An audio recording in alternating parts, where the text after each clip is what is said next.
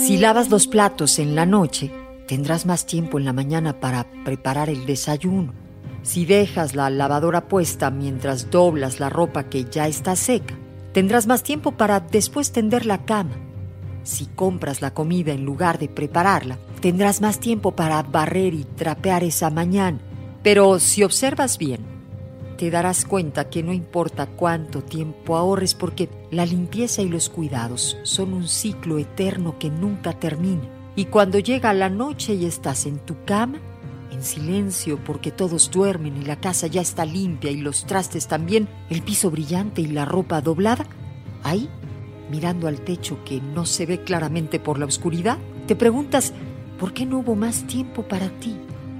El libro está en el librero en el separador en la hoja 20 desde hace seis meses. La serie no ha pasado del primer capítulo. La llamada a tu amiga la harás tal vez mañana. Y así, el tiempo de cuidados y limpiezas se percibe como algo voraz y veloz que nunca acaba y siempre va tan rápido, pero el tiempo para ti se congela y va siempre lento, tan lento que se vuelven meses y después años.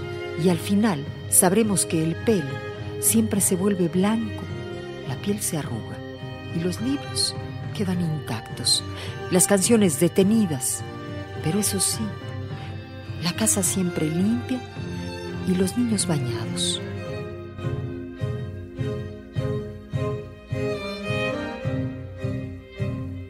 Esto es amor. 95.3. Solo música romántica. Escúchame también en iHeartRadio.